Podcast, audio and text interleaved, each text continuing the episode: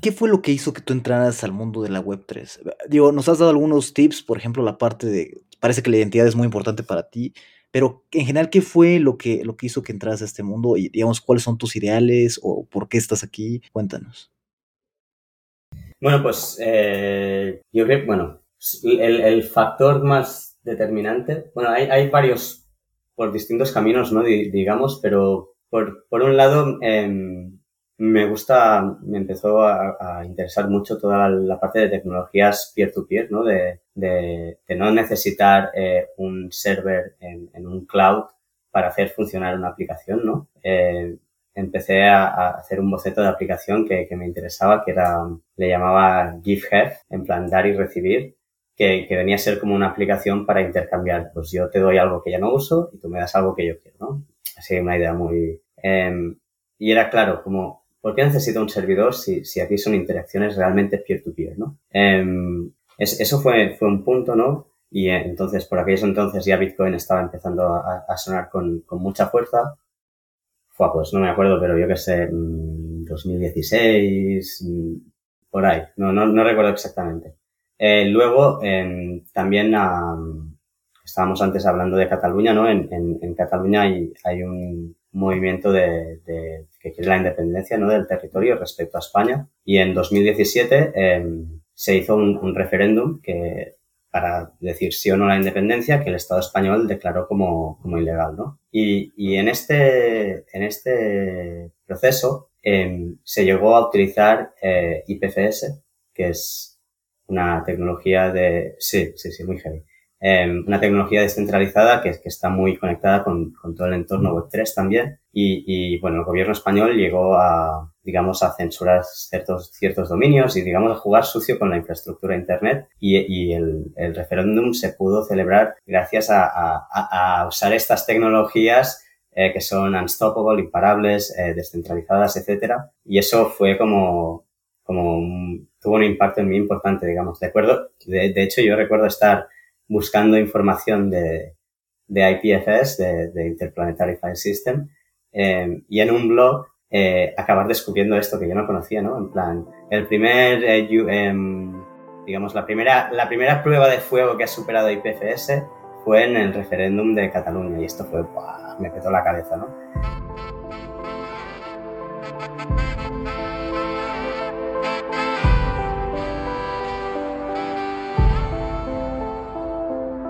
Som el tronc que encén aquesta flama perquè són masses les bales que ens faran caure.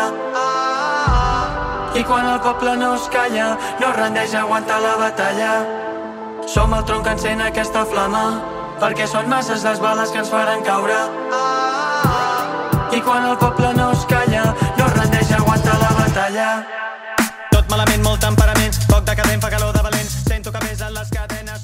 Hola, bienvenidas y bienvenidos a un capítulo más de We Decentralized Tech. El día de hoy estamos con Arnau. Arnau trabaja en Polygon Hermes como Backend Team Lead y nos va a contar bastante sobre la nueva noticia que movió el mundo blockchain en las últimas semanas, que es el desarrollo de la Zero Knowledge EVM, donde Arnau está muy, muy involucrado. Lo, lo, conocí en París y es muy interesante todo lo que están trabajando. Ha movido todo, todo el mundo y bueno, nos vamos a, a enterar un poco sobre cómo va a cambiar esto, el ecosistema, la perspectiva de Ethereum, cómo también se puede comparar con otras máquinas virtuales que están trabajando con Zero Knowledge, qué, cambios implica todo esto. Entonces, estamos con Arnau, que me comentaba que Polygon Hermes, las personas que están creando esta Zero Knowledge EVM, que están liderando la parte de la Zero Knowledge EVM en Polygon, eh, están en, en, en, Cataluña. Entonces, eh, qué más que aprovechar para que nos cuenten un poco sobre, sobre este tema y tener el privilegio de escucharlo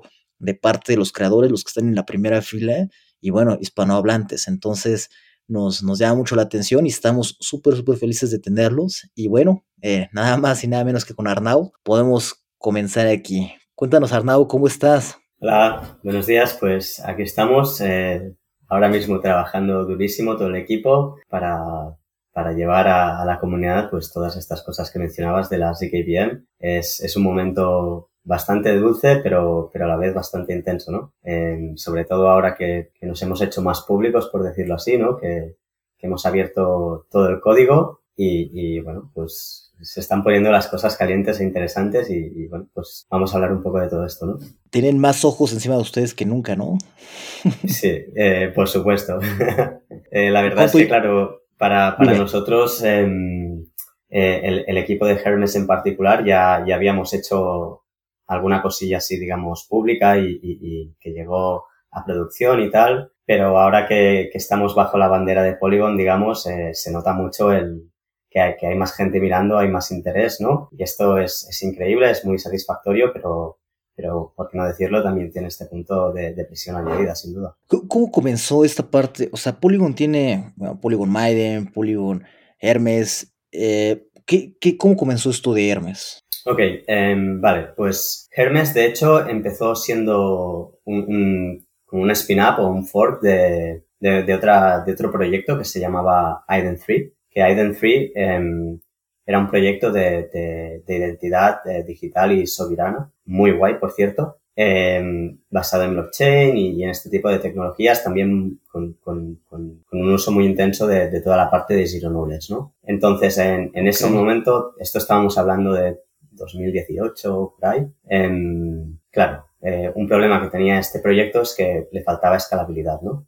Eh, no, no okay. digamos, la ambición que tenían no la podría cubrir Ethereum por, por, las limitaciones de la red. Entonces, parte del proyecto consistía en un rollup, ¿no? Eh, que es la tecnología que, que, permite llegar a esta escalabilidad. Y en ese ¿Tú momento. estabas fue... allí o tú, tú ya sí, estabas yo, en esa okay. Sí, yo entré en, en en este proyecto, y bueno, llegó un momento que dijimos, bueno, tenemos la herramienta para trabajar en escalabilidad, que ahora mismo es algo más prioritario que, que, lo de identidad, que sería una aplicación en particular, ¿no? Entonces fue cuando nació Hermes, que fue básicamente recoger el, el knowledge, el, el, conocimiento y, y, y, lo que habíamos aprendido en Aiden 3 para convertirlo en un rollup que en su primera versión fue un rollup que solo permitía hacer eh, transferencias de, de, tokens, ¿no? De, de, RC20 en este caso, y que ahora, a día de hoy eh, está en producción, ¿no? Y luego, una vez terminado el proyecto, nos embarcamos a, a por la ZKVM, que sería la, la, evolución natural ¿no? de, este, de esta red que escala Ethereum, pero que está limitada en funcionalidad a solo hacer transferencias de tokens, pues pasar a poder ejecutar cualquier smart contract del mismo modo que lo hace Ethereum. ¿no? Y, y, y cuando anunciamos que íbamos a trabajar en esto, fue cuando captamos el, el interés de Polygon y, y ahí pues empezaron ah. las negociaciones, etcétera, etcétera, y al final eh, concluyó en que que Polygon adquirió eh, la empresa, ¿no? digamos, de Hermes, con el objetivo de, llevar esta ZKVM, ¿no? Eh, lo cual fue un, un merge increíble porque nosotros teníamos el know-how y la parte técnica, digamos, ¿no? Este skill brutal de Zero Knowledge y Polygon tiene los usuarios eh, y, y, todo ya había conseguido llevar una chain ¿no? a, producción y, y, y, que funcionara, etcétera, y es como ellos llevan los usuarios, y nosotros llevamos la parte técnica y juntos creemos que, mm. que, que, puede resultar en un proyecto muy exitoso. ¿Cuándo fue que fue adquirido Hermes? Esto fue ahora, ahora un año más o menos, fue en el verano del año, del año pasado. Ok, o sea, hace poco tiempo. Y entonces tú ya estabas trabajando, bueno, ustedes ya estaban trabajando en la parte de Zero Knowledge VM antes de Polygon, ¿ok? Eh, sí, Sí, aunque fue todo muy a la vez, digamos. O sea, digamos que la primera fase del proyecto de ZKVM fue eh, básicamente Jordi, que es el team lead de, de, la parte técnica barra mago del Zero Knowledge, eh, que básica, básicamente estuvo en una fase de pensar si esto era posible tan siquiera. O sea, oh, nos lo creemos que se puede hacer y, y, cuando ya dijo, vale, me lo creo, se puede hacer, pues ahí ya entramos todos a, a tope a, a, al sprint que ha sido hoy el que llevamos hasta ahora. Pero Jordi entonces ya estaba en Hermes antes de Polygon. Claro, Jordi oh, es okay. el fundador de Aiden 3, o sea, es el, ah, okay.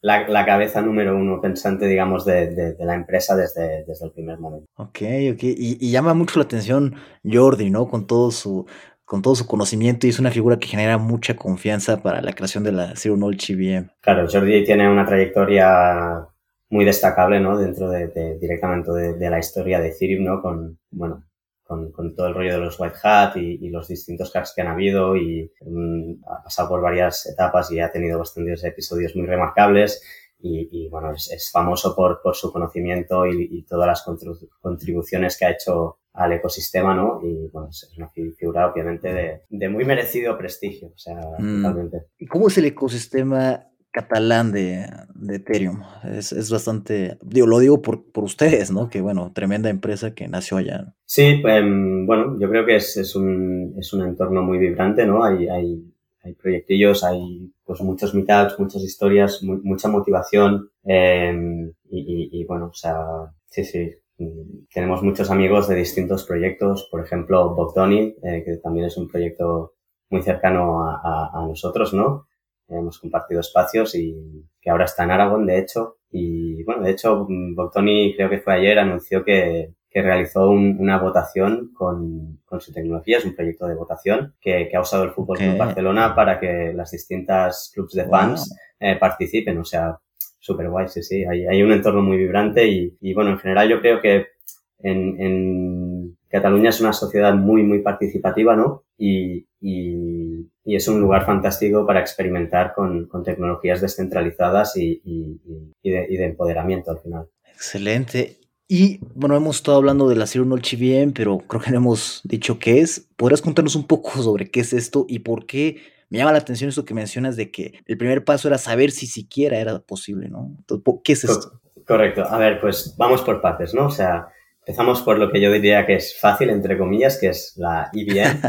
que EVM son las siglas de Ethereum Virtual Machine y esencialmente es, es la máquina virtual que ejecuta los famosos smart contracts de Ethereum, ¿no? Es, pues, como puede ser la máquina virtual de, de, de Java o lo que sea, pues está la de Ethereum que, que ejecuta eh, smart contracts que normalmente se escriben en un lenguaje que se llama Solidity y este lenguaje se compila a, a, unos opcodes, ¿no? bytecode, que es el que es finalmente interpretado por la IBM.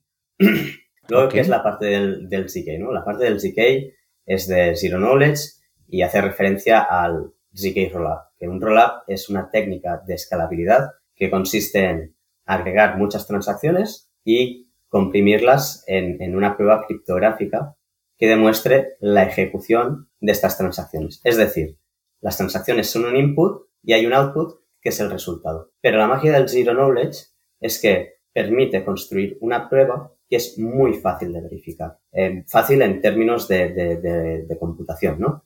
Entonces, eh, Ethereum tiene, y la blockchain en general, tiene un problema de escalabilidad que, no escala. Básicamente porque cada transacción tiene que ser ejecutada por todos los nodos y entonces hay, un throughput limitado. Con esto lo que conseguimos es, eh, en un smart contract, poner el, el, código que verifica esta prueba y podemos mandar muchas transacciones de golpe a este smart contract y el smart contract las verifica, pero no las está ejecutando. Y ahí lo que se consigue es aumentar el throughput eh, de manera muy considerable. Es, es un poco rebuscado, muy rebuscado de hecho, pero esencialmente lo que estamos haciendo es crear un Ethereum dentro de Ethereum para aumentar el, la capacidad de procesar transacciones que tiene la red. Una de las ventajas que mencionan es la parte de que con tu mismo código de Solidity en un smart contract que ya tienes corriendo en la Layer 1, también va a correr en la Zero Knowledge EVM, ¿cierto?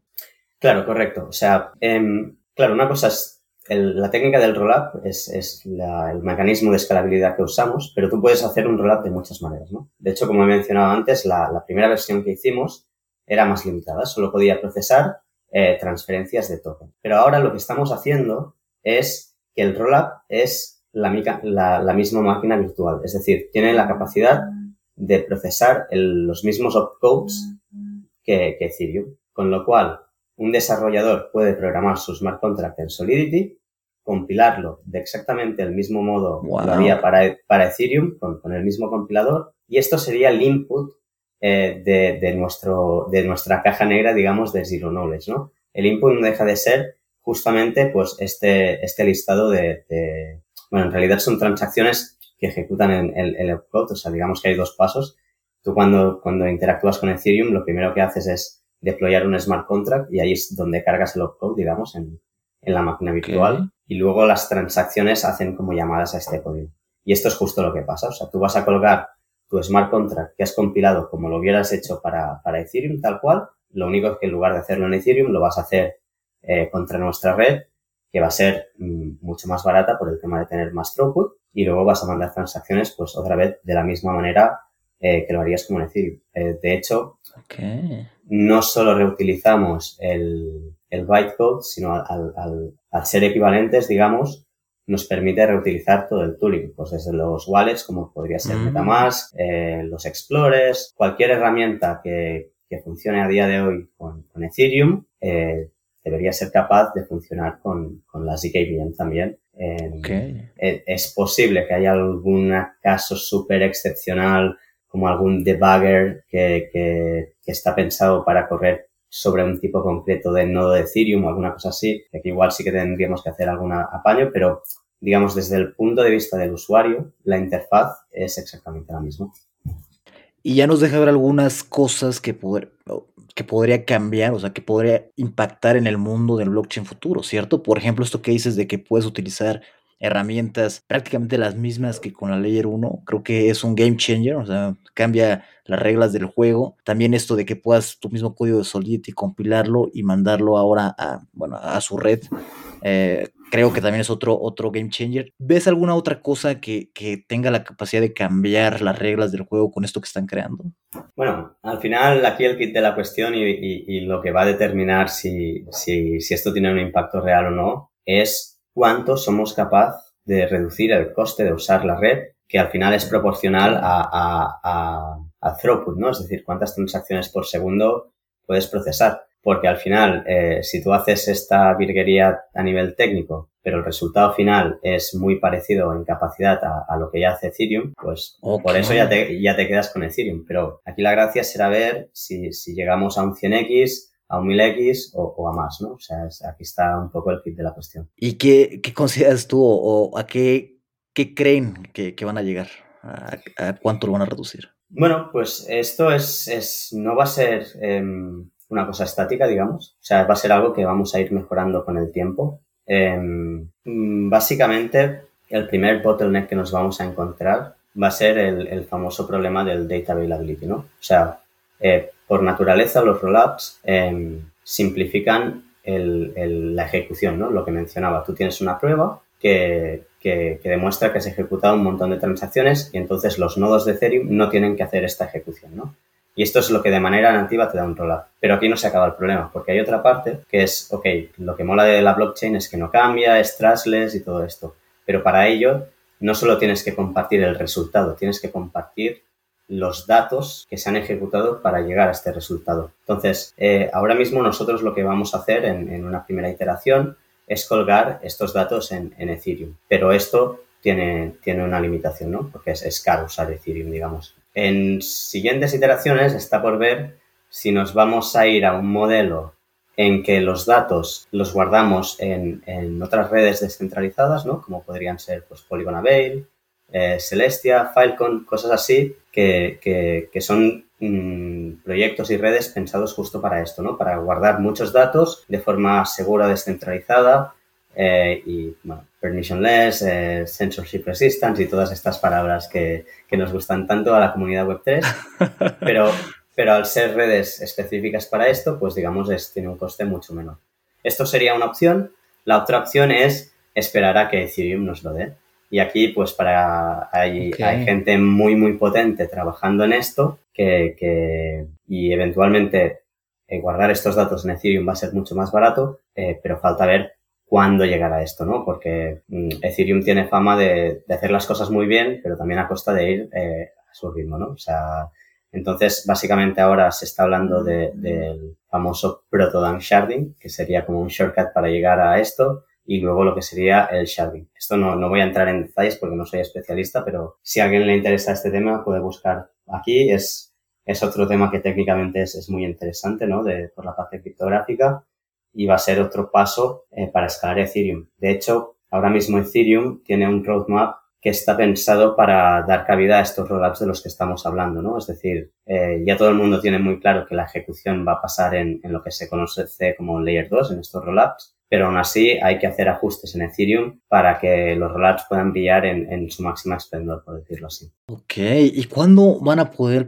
eh, las programadoras, los programadores van a poder comenzar a, a usar este, esta nueva Zero Knowledge CVM que están trabajando? Pues eh, no voy a hacer aquí un hardcore commitment, pero es algo que debería Ah. pasar en, en- durante este verano, yo creo. O sea, en los próximos Tan meses, rápido. semanas. Sí, sí, antes, antes de final de año, segurísimo. Y, y a más tardar, yo diría que que en septiembre debería estar listo. Pero bueno, no es un hardcore commitment. Claro. Eh, cualquier cosa puede salir mal. Es, es, una tecnología al final muy innovadora, muy experimental y, y aunque ahora ve, veamos que, que llegar a un nivel de madurez como para abrirlo en, en, en, una testnet, ¿no? En un entorno de pruebas, es algo que, está relativamente cerca, pero nunca sabes si te vas a encontrar un, una piedra enorme en mitad del camino, ¿sabes? O sea, esto nunca lo puedes saber. Ok. ¿Y, ¿Y, cómo es esta colaboración con otros equipos, como por ejemplo el de Maiden, ¿no? Que también está trabajando en cosas uh -huh. muy interesantes. Correcto, pues eh, bueno, como mencionaba antes, que, que Polygon adquirió Hermes en, en, durante el año pasado, eh, Polygon invirtió, esto es público, en mil millones de dólares en comprar proyectos de, de Zero Knowledge. Y al principio fue bastante sorpresa para todo el mundo, ¿no? Porque es como, ¿por qué estás comprando mm. proyectos que son prácticamente iguales? Eh, que cada uno tenía su roadmap, pero pretendía llegar a un sitio similar, ¿no? Y con el tiempo, mm, bueno, yo creo que el resultado va a hablar por sí solo, ¿no? Pero eh, la colaboración, sobre todo por parte de los equipos más de, de, criptografía, ¿no? Yo estoy más en el backend y esto me queda no muy lejos, pero un poco, eh, ha sido muy intensa y al final lo que ha consistido es en, vale, ahora tenemos en la empresa eh, unas cuantas personas con, con, un, con una cabeza y unas capacidades técnicas descomunales y claro, cuando pones a, a, esta gente junta en una misma sala y empiezan a hablar de sus historias, eh, pues llegan súper lejos, ¿no? Y, y, al final, eh, bueno, eh, ha habido mucha motivación, ¿no? De, de y yo recuerdo semanas de, de que vinieron y ¡guau! Nos han dicho un truco que vamos a conseguir ser 100 veces más rápido solo haciendo este, este, ¿sabes? Y pues compartir estas ideas eh, ha, wow. ha, sido espectacular eh, y yo creo que de hecho la colaboración se ha ido haciendo cada vez más estrecha y, y aunque cada proyecto mantiene su independencia, eh, lo que está pasando en realidad es que estamos construyendo un tooling, unas herramientas para crear las ZKVM, pero que más allá de, de lo que es las ZKVM, este proyecto en sí, todo el tooling que hay por debajo, vamos a ser capaces de generalizarlo para cualquier proyecto que de, de Zero Knowledge, ¿no? Y nosotros creemos que este tooling eh, va, va a ser muy, muy potente hasta el punto de que va a permitir hacer cosas que antes no se podían. Y podríamos entrar un poco más en el detalle del, del Zero Knowledge, ¿no? Pero uh -huh. al final, eh, el Zero Knowledge, para la gente que no conozca, tiene dos propiedades súper interesantes. Una es para privacidad, que te permite demostrar cosas sin exponer eh, qué cosa es. Por ejemplo, eh, yo podría demostrarte que sé la solución a un sudoku sin enseñarte la solución. Yo te puedo decir, jaja, yo lo sé hacer, pero no te enseño cómo se hace para que luego lo puedas hacer tú. Es un ejemplo muy tonto, pero es para okay. dar una idea.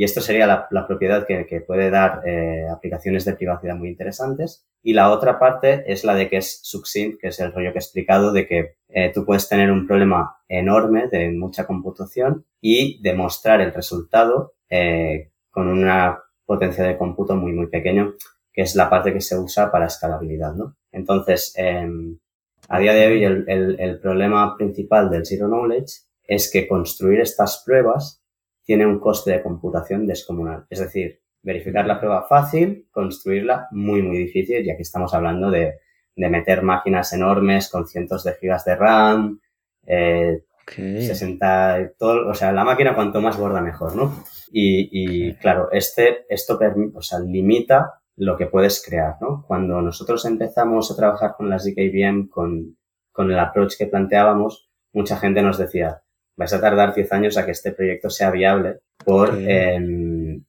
por la capacidad de cómputo que necesitas. En plan, ya estás llamando a Jeff Bezos que te abra un, un data center, ¿sabes?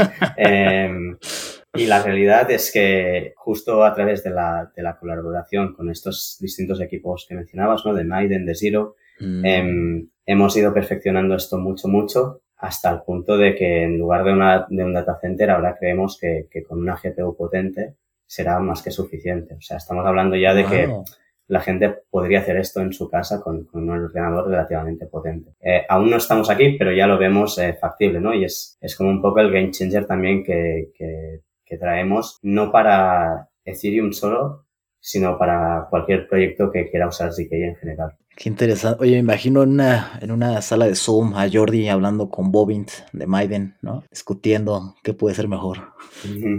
Sí, esto ha pasado. De, hecho, yo, tuve el, privilegio de, estar en, justo en lo que describes, en una habitación con, esta gente y, con otros de otros equipos. Y la verdad es que es brutal. O sea, em, claro, yo con toda la honestidad no tengo el nivel para seguir a, a estas personas al ritmo que van pero solo escucharlos, solo escucharles intercambiar ideas es, es fascinante. Y, y, justo este intercambio de ideas eh, está, está consiguiendo resultados espectaculares. solamente escucharlos sube el IQ, ¿no? De, de los oyentes. Mm, mm.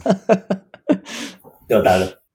Perfecto. Y cuéntanos, hubo un poco de, de como escándalo, no sé, si, no sé si decirlo así, pero los tres anuncios de el de Scroll, el de CK Sync y el suyo de que de que tenían el Zero Knowledge VM.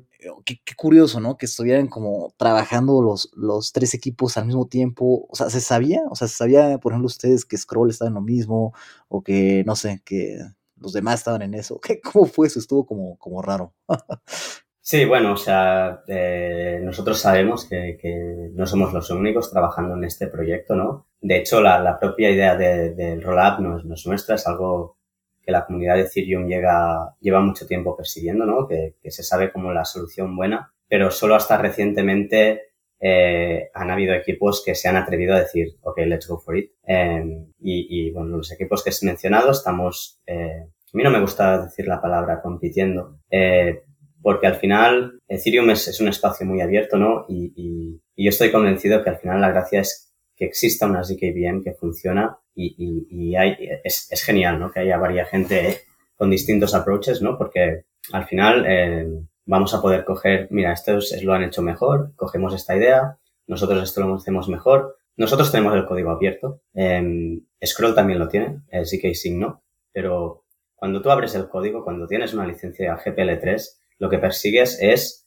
compartir, compartir y aportar a la comunidad, ¿no? Eh, que nos gustaría nosotros ser eh, la más usada, la primera en llegar, por supuesto. Cuando estás trabajando tan duro, al final siempre hay un punto de, de, orgullo, si quieres. Pero la verdad es que a nivel de estos anuncios que ha habido, bueno, pues al final eh, Twitter es un sitio que puede ser un poco tóxico, ¿no? Y, y a veces suben las, las, cosas de tono. También hay los distintos equipos de marketing y demás. Pero a mí lo que sí que me gustaría decir es que más, más allá de, de esto que se percibe en Twitter, eh, nosotros nos conocemos, nos encontramos en las distintas conferencias, somos amigos, compartimos ideas y, y in real life hay, hay, una vibración muy bonita, ¿no? Eh, que luego a Twitter mm. le gusta ver sangre y le gusta este espectáculo y, y, es lo que genera retweets y tal y la gente se pierde un poco. Eh, a mí personalmente esto no, no, me gusta mucho, ¿no? Y, y con este tema en particular a, la cosa ha subido de un tono un poco feo ya y, Incluso hay gente que ha llegado los, a los insultos, ¿no? Y, gente más o menos pública. Y yo creo que, que, esto al final daña a la comunidad, ¿no? Porque algo muy bonito de, de, de Ethereum y de blockchain en general es que va todo sobre la comunidad, ¿no? Es, es algo descentralizado por naturaleza y, y cultivar una, una, relación sana entre, entre los distintos proyectos es súper importante. Y yo creo que esto es, es más mm. lo que se acerca a la realidad, ¿no? Esta relación sana, más que lo que a veces pueda percibirse en, en Twitter. A partir de aquí, bueno, pues podríamos comparar los distintos proyectos. Eh, todos se parecen en mayor o menor medida, unos tienen ventajas, desventajas. Eh, pero bueno, al final la gracia será ver eh, cuando los proyectos empiecen a, a estar en producción, eh, ver para el usuario realmente qué, qué diferencias hay, ¿no? Y, y, y, también está guay que el usuario tenga esta capacidad de decir, mira, pues este me gusta más y tal, y al final puede ser un punto de competencia sana, ¿no? Claro, emociona bastante, ¿no? Escuchar todo, todo lo que se nos viene, ¿no? En, los, en el siguiente año, siguientes dos años. Bueno, eh, en, todo el mundo dice, ¿no? Que, que, que, un año en la blockchain son como, como tres o cuatro en, en la vida real, ¿no? Porque en, en, bueno, al final eh, todo esto empezó en, en 2010 y, y, y, cómo ha ido evolucionando es a una velocidad de, de, de vértigo y, y, no va a parar, ¿no? Y parece que efectivamente el, próximo año, próximos dos años van, van a ser los años de, de los roll-ups, ¿no? Eh, mm. con, con, perdón, al, al, famoso mes de Ethereum que está a, aquí a tocar, ¿no? Que vamos a pasar a, mm. a, al famoso Proof of Stake, ¿no? Y, y,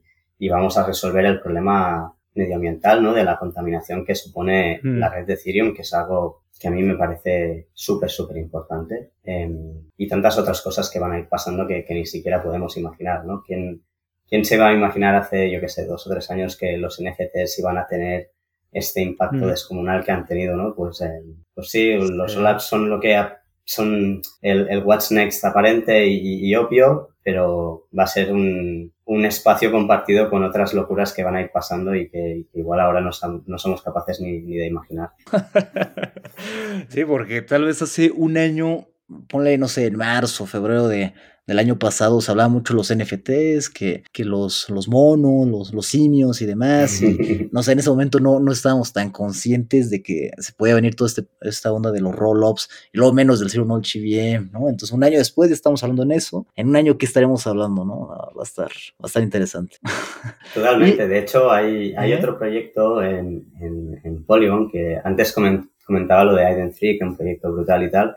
Al final, este proyecto de 3 ahora ha evolucionado en Polygon ID. Ah, ¿Y existe todavía, ok.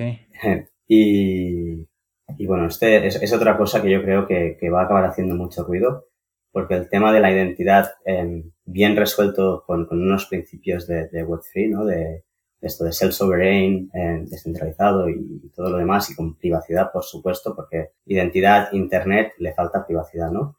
Eh, y esto creo que es, es otra cosa que, que, va a explotar muy fuerte y va a, van a empezar a, sur, a surgir aplicaciones y use cases eh, muy innovadores y, que ahora cuestan incluso de imaginar, pero, pero bueno, mm, yo creo que, que, tiene que pasar porque esto de, ir con los documentos de identidad y tu historial médico y estas cosas ahora mismo es como...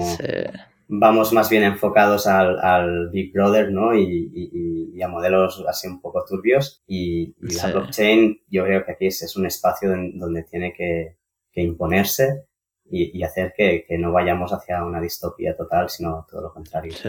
Hace poco llegaba al aeropuerto de, de Bogotá, en Colombia, el, el, sábado pasado, y veía que todas las personas de Colombia pasaban rápido por la fila, una fila separada de todos los demás. Y resulta que tenían que tener sus datos biométricos. Entonces pasaban por una máquina, le escaneaban la retina, pasaban con el dedo, lo pasaban y ya podían como entrar rápidamente a Colombia. Y, y, y como que pensaba en, bueno, el gobierno colombiano con todos estos datos, ¿qué, qué, qué pasa? ¿No? Luego los, los, gobiernos son tan confiables en que no sé qué pueden hacer con esos datos o se los pueden robar o algo así. Y, y bueno, esta parte de la identidad da bastante miedo en, en varias partes. Sí, absolutamente. Y aquí es, es, es un sí. sitio donde el, el, Zero Knowledge como, como técnica sí. tiene, tiene muchísimo que decir. Absolutamente. Ah, esper esperemos lo mejor que, que, se desarrollen estas tecnologías porque y, sí, sí da bastante miedo. ¿eh?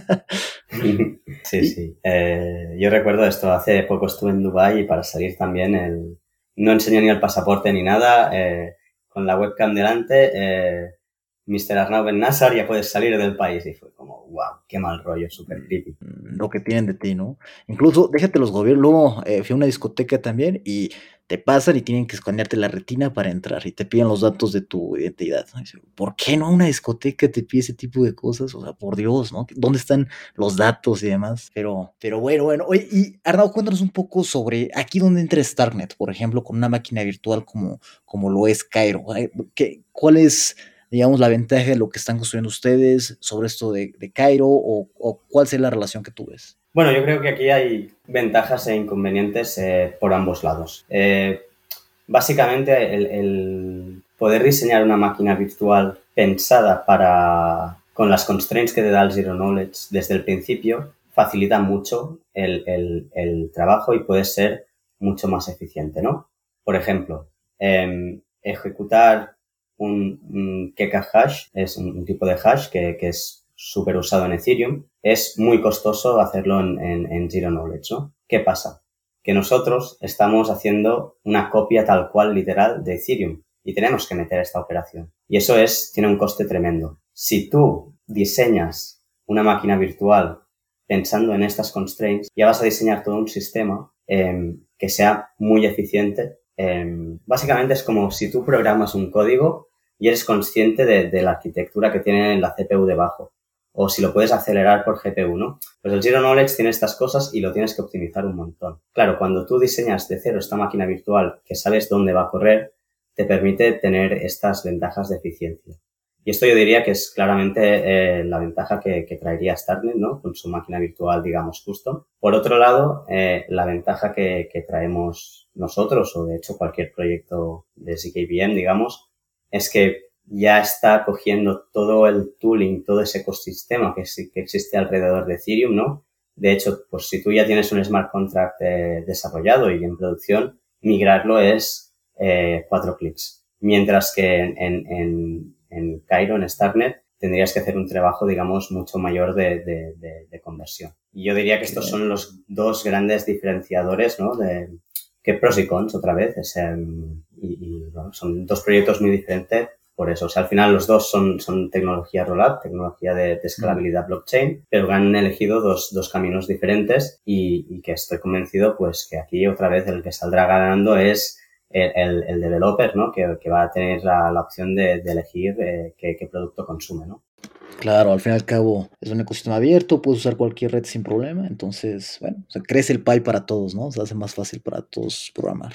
Eso es. ¿Qué, qué otros temas han sido interesantes para ti a lo largo del último mes? Tal vez no tiene que ver directamente con Zero Knowledge bien, pero ¿qué te ha parecido interesante en general? Mm, pues, bueno, mm, todo, todo las, las testnets de, de, Ethereum que han, que han ido pasando al, al Proof of Stake, ¿no? Y han ido mm. anunciando que, que the merge is coming, ¿no? Y, y, y que todo apunta que, que, hacia septiembre o así ya Ethereum Mainnet será, será Proof of Stake, es, es sin duda una gran noticia para, para el espacio, ¿no? Para, para el Crypto Space y, y, y, eso me parece genial eh, y, bueno, la verdad me estoy haciendo un poco repetitivo, pero el anuncio de Polygon ID también me, que, que, fue muy reciente me hizo muchísima ilusión porque, bueno, yo estaba trabajando en, en, ha cambiado mucho, ¿no? Pero yo empecé trabajando en esto hace ya muchos años y, y había como un poco de espinilla clavada en plan, joder, estamos desarrollando una tecnología impresionante y, y y como explicaba, creo que muy necesaria para, para la sociedad, eh, para no acabar en esta distopía que, que hablábamos de, de, de, Big Brother y control absoluto y ver que, que ahora ha recibido este, este empujón tremendo y, y que va a estar allí, eh, eso me, me, hizo muchísima ilusión. Eh, y bueno, luego en general las, em, asistir a, a, sitios como, como HCC en París o, o en el DevConnect Amsterdam y, y, poder conectar con, con otros proyectos eh, e incluso con la competencia, entre comillas, ha, ha, ha, sido algo muy divertido, muy enriquecedor y, como, como comentaba también, eh, cultivar esa buena vibración eh, en, la, en la vida real, más, más allá de, del, del Twitter, ¿no? Que es, que es a lo que estaba más acostumbrado y lo que conocía más y mucho más tóxico. Y esto motiva para seguir, para seguir adelante y para reforzar la idea de que esto lo estamos haciendo para, por y para la comunidad, ¿no? Eh, y bueno, finalmente, pues, pues hemos abierto los repos y que, que para reforzar esta idea, ¿no? Eh, y bueno, eso ha sido la, las últimas cosillas que han pasado y bueno, han, han, sido unos meses muy intensos, la verdad. También decir que, claro, pues, pues hemos estado trabajando muy, muy, muy, muy duro y mirar hacia otros lados pues también es, es complicado, ¿no? Pero... no, pero está bien porque como dices, ¿no? Te basta y es suficiente con todas las noticias que están ocurriendo en el ecosistema como para tener tu día entero ocupado, ¿no? no hay que sí, de hecho, lados. hay que, hay que hacer un esfuerzo y, y, y, desconectar un poco, ¿no? Porque la vida no, no se reduce a esto y, y, tampoco hay que obsesionarse, ¿no? Y esto es, es, es muy importante también mantener, mantener este equilibrio y a veces cuesta porque, joder, está, está muy guay lo que estamos haciendo y, y, y bueno, hay, que descansar que también es importante. Eh, estás comiendo y estás con el celular en Twitter, ¿no? Viendo qué onda. Qué oye, oye, ¿y qué fue lo que hizo que tú entraras al mundo de la Web3? Digo, nos has dado algunos tips, por ejemplo, la parte de, parece que la identidad es muy importante para ti, pero en general, ¿qué fue lo que, lo que hizo que entras a este mundo? Y digamos, ¿cuáles son tus ideales o por qué estás aquí? Cuéntanos. Bueno, pues eh, yo creo, bueno, el, factor más determinante, bueno, hay, hay varios por distintos caminos, ¿no? Digamos, pero por, por un lado, eh, me gusta, me empezó a, interesar mucho toda la, parte de tecnologías peer-to-peer, -peer, ¿no? De, de, no necesitar eh, un server en, un cloud para hacer funcionar una aplicación, ¿no? Uh -huh. eh, empecé a, a, hacer un boceto de aplicación que, que, me interesaba, que era, le llamaba Give Have, en plan dar y recibir. ¿Eh? que, que, venía a ser como una aplicación para intercambiar. Pues yo te doy algo que ya no uso y tú me das algo que yo quiero, ¿no? Así una idea muy... Eh, y era claro, como, ¿por qué necesito un servidor si, si aquí son interacciones realmente peer-to-peer, ¿no? Eh, es, eso fue, fue un punto, ¿no? Y eh, entonces, por aquellos entonces ya Bitcoin estaba empezando a, a sonar con, con ¿En, mucha ¿En qué año fue eso, perdón? Pues no me acuerdo, pero yo qué sé, 2016, Ok. por ahí, no, no, no recuerdo exactamente. Eh, luego, eh, también um, estábamos antes hablando de Cataluña, ¿no? En, en, en Cataluña hay, hay un movimiento de, de, que quiere la independencia, ¿no? Del territorio respecto a España. Y en 2017 eh, se hizo un, un referéndum que para decir sí o no a la independencia que el Estado español declaró como, como ilegal, ¿no? Y, y en este, en este proceso eh, se llegó a utilizar eh, IPFS, que es una tecnología Wow. de, sí, sí, sí, muy heavy. Eh, una tecnología descentralizada que, que está muy conectada con, con todo el entorno Web3 también. Y, y, bueno, el gobierno español llegó a, digamos, a censurar ciertos, ciertos dominios y, digamos, a jugar sucio con la infraestructura Internet. Y, y el, el referéndum se pudo celebrar gracias a, a, a- usar estas tecnologías eh, que son unstoppable, imparables, eh, descentralizadas, etcétera. Y eso fue como, como un- tuvo un impacto muy importante, digamos. De acuerdo, de, de hecho, yo recuerdo estar buscando información de, de IPFS, de, de Interplanetary File System, eh, y en un blog eh, acabar descubriendo esto que yo no conocía, ¿no? En plan, el primer, eh, yu- em, digamos, la primera, la primera prueba de fuego que ha superado IPFS fue en el referéndum de Cataluña y esto fue, ¡buah! me petó la Qué cabeza. ¿no? interesante. Güey, No tenía idea, perdón que te interrumpa, pero no tenía idea de eso, ¿eh? O sea, ya, ya probó la tecnología descentralizada en ese caso que, que fue beneficioso, ¿no? Qué, qué interesante, ¿eh? Sí, sí, la verdad que, eh, claro, y a partir de aquí, pues, eh, digamos, o sea, ya, ya era algo que me interesaba. De, de, eso, o sea, insisto, esto lo encontré a través de buscar IPFS, no, no al revés, ¿sabes? No, no de buscar cosas de la independencia llega a IPFS, sino, sino al revés. Y, y allí como fue, como realmente esta tecnología puede, puede ser muy útil eh, para, para, para llegar a, a a sociedades, a, a, a, estados, a lo que, a nuevos modelos de, de, de, de, convivencia al final, ¿no? En que en lugar de, de, que exista un poder más centralizado, digamos, sea algo más eh, de consenso entre todos y, y, y, bueno, yo creo que es un camino muy, muy largo, pero es, es la ambición que tengo detrás de, de estar en, en, este mundillo de la blockchain, ¿no? Sino, más allá de que si el precio sube, baja, no sé qué, que esto mm. pues es muy emocionante, pero, pero el objetivo mm. final y, y, las metas que, que, le veo a la blockchain son realmente de transformación, transformación social de todas las historias burocráticas, de, mm. de, lo que hablábamos de Big Brother y tal.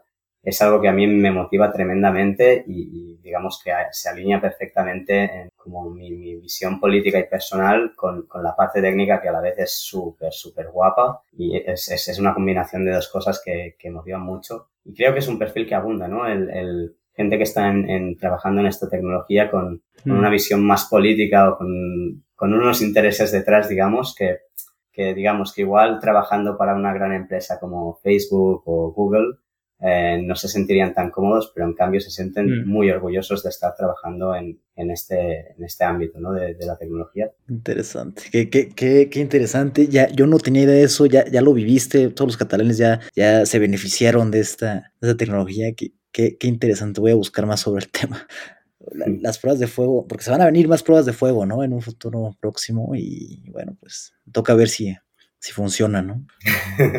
Oye, Arnau, y cuéntame, por último, para terminar, ¿qué, qué consejo le darías a una persona hispanohablante que busca eh, tener un camino, eh, por ejemplo, llegar a donde tú estás, trabajando en Polygon, en un proyecto que va a cambiar el mundo? ¿Qué le recomendarías a tal? Imagínate que esta persona tiene 18 años y está comenzando, uh -huh. no, ha, no, ha, entrado a la universidad y bueno, está, está interesante, le gusta tu historial.